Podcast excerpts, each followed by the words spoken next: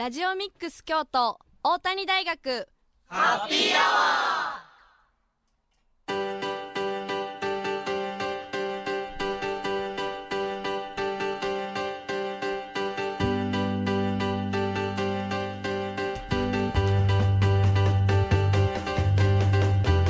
ー FM870 ラジオミックス京都。ここからは大谷大学ハッピーアワーのお時間です。これから19時50分まで大谷大学でまちづくりを学ぶメンバーが大学周辺の楽しくて役に立つさまざまな情報を皆様にご紹介いたします。またこの番組は再放送もお送りしています。木曜日の午後11時からと週末土曜日曜の午後10時から再放送しているのでそちらも合わせてお聴きください。皆さんこんばんは。本日のパーソナリティは大谷大学2回生の猪木優作と打田正人と教員中澤清隆でお送りしております。よろしくお願いしますお願いします。よろしくお願いします。はいということでもう3月の30日となりまして4はい。月も残すところあと今日含めて2日ということですが、はい、僕たちは春休みがもうすぐ終わる時期になってしまいましたね。そうですね、うん。ちょっと長く続いた春休みがとうとう終わりを迎えることで、ねちょっと悲しいですね、はい。まあ、早速今日ね、ははい。新学期を迎えるための健康診断を僕たちは行ってきましたが、身長とか伸びてましたか？いや全然変わってなかったですね僕。今打ったく何センチあるんですか？177です。あ大きい。はい。結構大きいですね。そうですね、そう僕も今日健康診断で身長測ったら、はい。去年が170えっ、と3 175.3か。やったんですけど、はい。今日測ってもらったら175.9になってて、ー。0.6上がってるってなって。すごっこれあと0.1欲しくないですか？ちょっと惜しいですね。ちょっとね向こうも持ってくれたらよかったのになと思いながら まあこの0.1はちょっと伸びしろかなというふうに思うんで、まだ身長とか伸びるんですね。まだ伸びてます。も。もうめっちゃ寝てるんでその分伸びてるんかなと思うんですけどまあ、寝る子は育つってね昔から言うと思うんですけど、はいはいはい。その体現者が僕ということで。ねちょっとはい。来年1年か今年か、はい。今年度1年かけて176にちょっとね、乗せていきたいなというふうに思うのではい。歌くんもちょっと身長ね一緒に伸ばしましょうか。目指すは178センチですね次8はそうですね。2人で。ちょっと大きなラジオパーソナリティをね 目指していきましょうね。はい、はい、この番組では皆様からのメッセージもお待ちしています。メッセージは番組公式 Twitter のアカウントまでダイレクトメッセージをお願いします。Twitter アカウントはアルファベットすべて小文字できたきたアンダーバー大谷です。また Facebook ページもありますのでそちらもご覧ください。それでは1曲お送りします。竹内まりやで色ホワイトブレイド。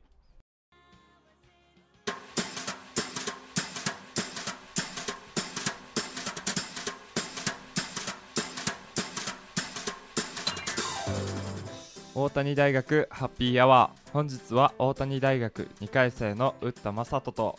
檜優作と。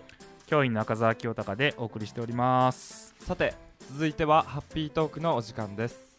本日は今週いっぱいが桜が見頃ということで桜が散る前に桜ソングと桜トークをたくさんお届けしたいと思います。はい。ということで、もう3月30日4月1日には大谷大学の入学式があるということで、そうですね。はい、入学式僕らは2年前にはい。やったんですけどその時の思い出とか、まあ、その前の高校中学小学校のはい。そういう入学式とか卒業式の思い出って桜を関連させてありますか？なんか。そうですね、はい。ちょっと大学の入学式の思い出は、はいちょっとピッチピチのスーツを着ていったんでちょっうん。とかなり緊張していきましたね、ああ本当に。確かに。うん。あんま着慣れへんスーツやし、ね。ちょっとね緊張感ありましたあねりましたね、うん。ちょしかもまだ僕らの時はコロナ禍やったんで、親御さんも来れないっていうのでそうそう YouTube で配信みたいな形やったと思うんですけあど、はいはいまあ、それをね家から家族が見てくれててはい。っていうのもありますし、僕はあの兄がはい。この大学大谷大学の出身で、はい。そうです。なので僕の入学式について久しぶりに大学に来たいとのことやったんで2 2年前一緒に入学式に来てくれてたんですけど入学式の間入学式終わりでちょっと時間があって、はい。はい。兄と一緒に、えー、と鞍馬口の近くにある、えー、と五霊神社ですかね。御陵神社。あ五稜神社ですか、うん。はい。五稜神社っていう神社があるんですけど、はい。そこで2人で、えー、と御朱印集めを2人ともしてるので行った時に、たまたま神社の中に桜が咲いてて、うん。それを2人で見たっていうのがすごく印象に残っててはい。思い出だなっていうふうに思うんですよね。うん、なんかその鞍馬口の近くを通ると今でもやっぱりねこの時期になると思い出しますしはなんか桜と記憶がそうやって結びついてるのはねすごくいいことでな。日本ならではかなというふうに思うので。いそうですね。うん。他ね今年今すごい見頃ですけどうったくんは花見とかはしますか？お花見ですか、えっとねこれからちょっとサークル内でおはい。花見をする予定がありまして、はい。そこではいはいちょっとやりますね。僕花見とかあんまりしたことないんでちょっとうんどういうことするのかがあんまりわかんないんですうんけど、確かに。桜を見ながらご飯を食べたりするのが やっぱ花見そうですね。まあ大学生やったらお酒飲んだりとか。確かにね。まあご飯食べたりとかね。規制解除とかもされましたしね、そうですね。緩和があったりとかもして、マスクも外してもよくなったし、うん。そうですね。ねもう気軽に気軽にっていうかまあまあそうですね、うんちょっとね今まで重い腰やったと思うんですけど、はい。みんなねちょっと行ってみようかって思えるようにはなってきたなと思うそうですね。そこがまた嬉しく、嬉しいところですね、うんそうですね。僕もですねこのラジオの前にはい。ちょっと京都府立植物園の方にはい。花見に一人で行ってきまして。はい。はい。ですごく桜がですね今本当に見頃ではい。綺麗に咲いてて、へえ。でやっぱり春休みということもあってはい。お子さんとか、うんうんまあ、子供連れの家族うん。までやっぱ京都ですから、その桜を見に来た海外の方海外のカップルの方とかが非常に多くいらっしゃってそうなんです、まあ、僕一人で、まあ、ポツンと桜見てたんですけど あみんながそうやってワイワイしてたりとかっていうのを、まあ、俯瞰的に見ててすごくなんか癒されるというか、いいなっていうふうに思いましたしなんか子供がね走ってたりするのを見てるだけでちょっと元気になったりとかそう、ですね。ね、そういうのもありたの、えーまあ、府立植物園ね今、えー、と200円かな一般で、へね、借り入れるので、えはいまあ、ちょっとカフェでお茶するんやったらこの時期ですしはい。桜見ながらねちょっはい。とお茶したりとか、そうですね。アイスクリームとかもありましたし、ね。あそうですね、はい。うんうん、なのでねぜひ行っていただきたいなというのとは府立植物園はですね桜のライトアップっていうのも行ってまして、いはい。はい、そうなんです。なんとですね、府立植物園には約180品種、500本の桜っていうのが植わってるんですけどそ、んなにあるんですか？はい。まあ代表的なソメイヨシノであったりとか、はい八重紅しだれっていうね、これ、はいはい。まあ聞いたことのあるうんお名前の桜とか、まあそういったものが250本ほどライトアップされるっていう、そのあの桜のライトアップになってるんですけど、はい。まあ、開催日時がですね、3月の25日ですね、もう始まってますね。はい。はい、3月の25日から、えー、と4月の9日にですね。で日没から9時までになってます、はい、でも9時まで入れるんじゃなくて入園は8時までになってるのでそこはお気をつけくだおさい。はい。で料金がですね観覧無料なんですけどはい。そのライトアップを見るのが無料でしてその入園料っていうのが別途必要になってきますのでお気をつけいただきたいんですが、まあ、先ほども言ったみたいに一般で200円。はい。で高校生が150円で中学生以下は無料になってますでへえ70歳以上と、えー障害者の方はですね要証明書がの提示が必要にはなるんですが、はい。こちらも無料で中入ってみ見ていただくことできますので、はい。はい、ぜひともですね、まあ、桜だけじゃなくて今、まあ、チューリップもすごくね真っ赤に咲いてましたし桜と他の植物っていうこういうコントラストもね非常に楽しめる時期になってるので皆さんもね、ぜひ春休みの間行って見ていただきたいなというふうに思います。はい。はい。今日はですねこの言った桜トークとはい。桜ソングっていうのをね、はい。お届けしていきたいなというふうに思ってますのでまずここで1曲桜ソングいってもいいですか？お願いします。はい。では1曲いきます。生き物係で、花は桜、君は美しい。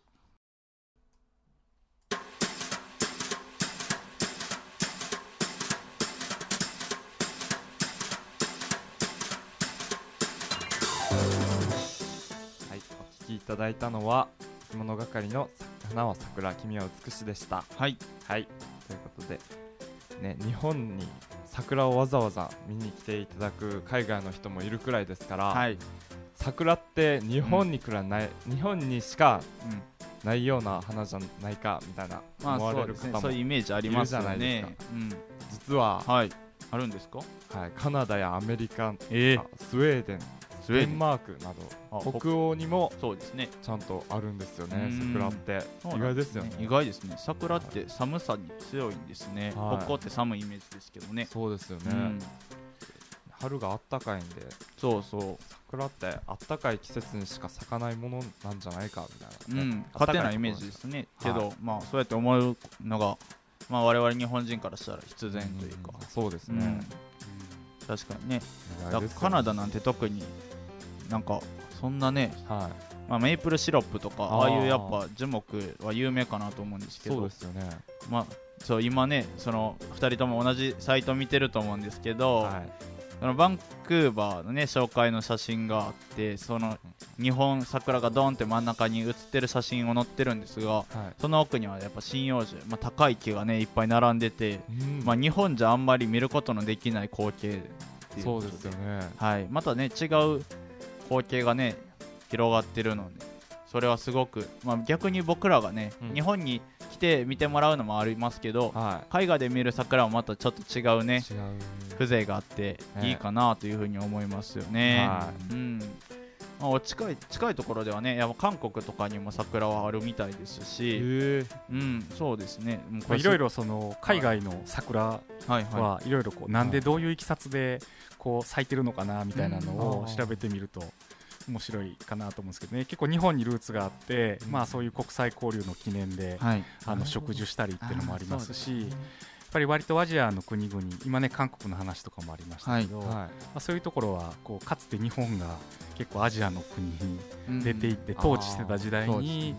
あのそういうこう軍がねこう持っていったみたいなそうい。ういきさつもあるみたいなんで、まあでもやっぱりこう海外に行ってもそういうこう日本を感じるものとしてあのなんかその地土地にね当時植樹して、はい。でまあ、今も楽しまれて国際交流に使われてるっていうのはねそういうのを考えるといろいろこう桜を、まあ、桜はまあ日本がねいろいろルーツありますけれども、まあ、海外とねもうつながりみたいのを考えるなんていうんだろうな材料としても結構面白いかもしれないですね。ちゃんと歴史があるんですね。そうですね。桜一本にしてもねいろんな見え方がありますもんね。はうん、ということで今続いては桜ソング2曲目に行きたいなと思います。はい。ということでいきますね。はい。嵐で桜酒。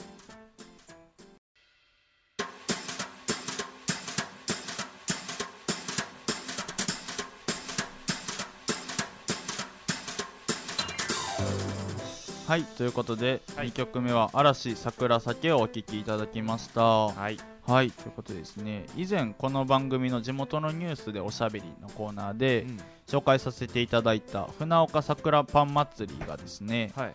3月の26日に船岡山公園で開催されたということではい。それをちょっとお話ししたいんですがはい。この船岡桜パン祭りっていうのはですねまあ歌くん紹介した回多分いなかったと思うんでそうですね。はい初めて聞くかなと思うんですがはいこのお祭りはですね3年目を迎えておりましてそうね、市内を中心に過去最大のですね45店舗のパン屋さんがパンを提供されているちょっと大きい桜パン祭りになってるんですがはいはい、この日はですねあいにくの雨やったみたいなんですがそれでもですね多くの人が桜パン祭りで桜とパンを楽しみにへ多くの方が来られていたみたいでしてはいちなみにさ、えー、と京都市がですねはい。全国有数のパンの消費地っていうことみたいなんです、ちょっとこれも意外だったんですけどすごい。なんか勝手なイメージ。なんか昔から古都の町なんでやっぱお米文化がちょっと根強いんかなっていう勝手なイメージね。やったんですけどパンの消費地が全国有数ということで。はい。で紫の小学校区の住民らで作る実行委員がですね、はい。パンで地域を盛り上げようという企画で、うん。企画のもとこれ開催されてるんですがはい。参加店がですね、まあ、さっき言ったみたいに45店舗で年々増えてまして、はい。開催初年度は17店舗で、うん。22年2年目が29店舗。で、え。ー、今年45店舗と。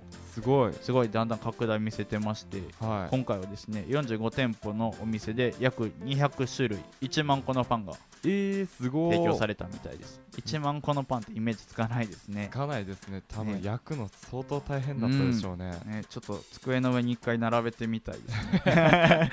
1万個ねすごいですよね。並びきらないと思いますけどね。うん、そう、でまあ、1万個もあるとやっぱり、はいまあパン好みそれぞれあると思うんですけどそうですね、まあ、その好みも完全に網羅してくれておりましてサンドイッチやメロンパン、はい。まあ、キーマカレーであったりキーマカレーのパンであったりとかですね、まあ、ドーナツなどさまざ、まなパンが販売されておりまして、はい。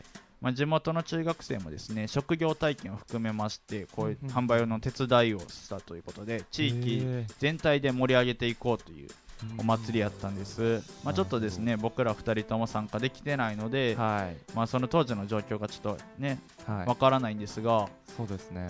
まあ、これだけでもすごくねうん盛り上がったんだなっていうの伝わってきますし、はい。まあ、来年もですね開催していただいてはい。僕たちもその時は行きたいですね。ぜひ2人で桜とパンを楽しみに行きましょうね。はい、はい、ハッピートーク本日は今週いっぱいが桜が見頃ということで桜が散る前に桜ソングと桜トークをお届けしました。ではここでもう一曲桜ソングです。小袋で桜。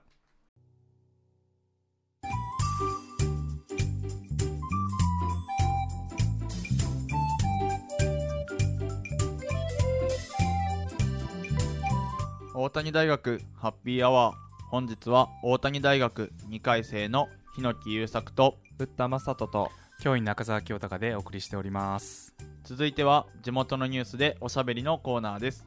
この1週間新聞やネットで見つけた北区上京区に関するニュースそして地域の皆様からいただいた情報から話題をピックアップし学生パーソナリティと赤澤先生でおしゃべりするというコーナーです、はい。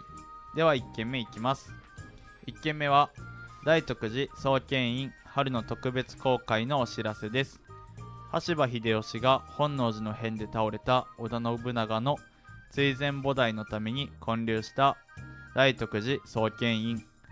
信長が亡き後政権争いの中秀吉がその権力を握るために建立された歴史的に大変重要な寺院が今回特別公開されます。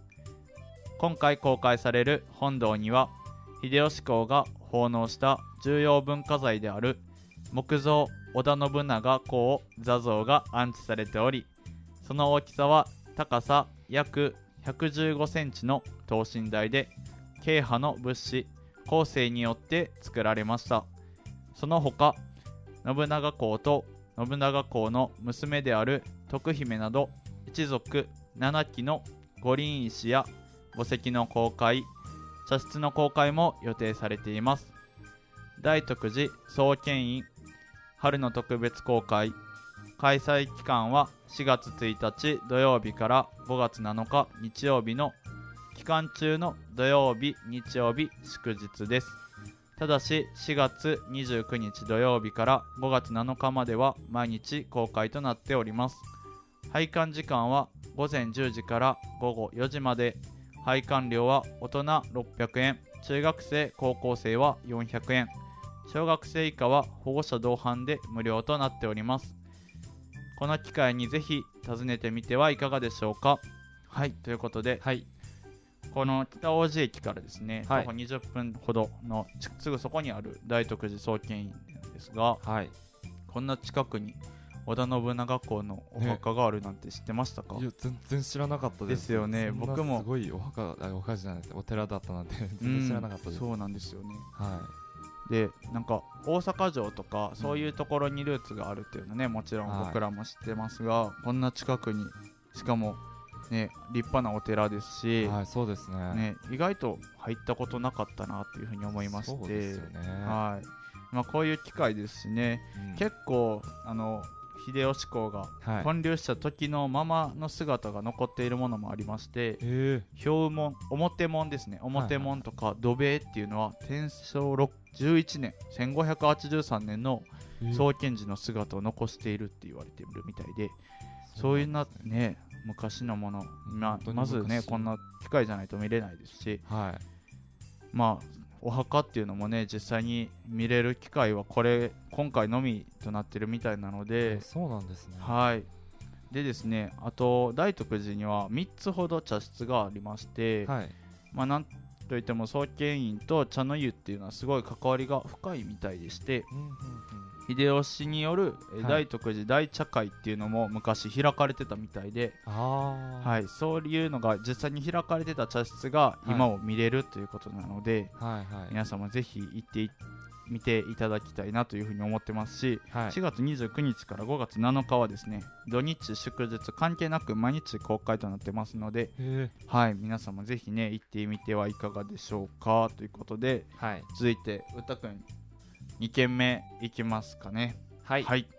2件目は4月9日日曜日開催の今宮神社安らい祭りのお知らせです。安らい祭りは別名花沈めの祭りとも呼ばれ桜の散る時期に流行るとされている疫病を鎮めるため疫病の根源を桜や椿で飾った花か花笠に集め駅舎に封じ込めるお祭りですこの傘の中に入ると1年間の厄を逃れることができると伝わり現在でも参拝者は傘の下に入って無病息災を願います。赤い衣装をまとい赤毛や黒毛の赤熊をつけた高鬼や大鬼たちがシや太鼓を打ち鳴らしザンバラ紙を振り,、ま、振り乱して踊りつつ町々を練り歩くことで知られています。上野安来は総勢20名ほどの行列が高年寺を午前11時過ぎに出発し午後2時ごろ今宮神社に到着。その後川上大神宮社を出発した川上安来の一行も相前後して午後3時ごろに今宮神社に到着します。詳しくは今宮神社のホームページをご覧ください。以上今宮神社安らい祭りのお知らせでした。はいということで4月9日晴れみたいですので皆様もぜひ足運んでみてはいかがですかね。はい、ということで以上地元のニュースでおしゃべりでした。ここで1曲です。アジアンカンフージェネレーションで海岸通り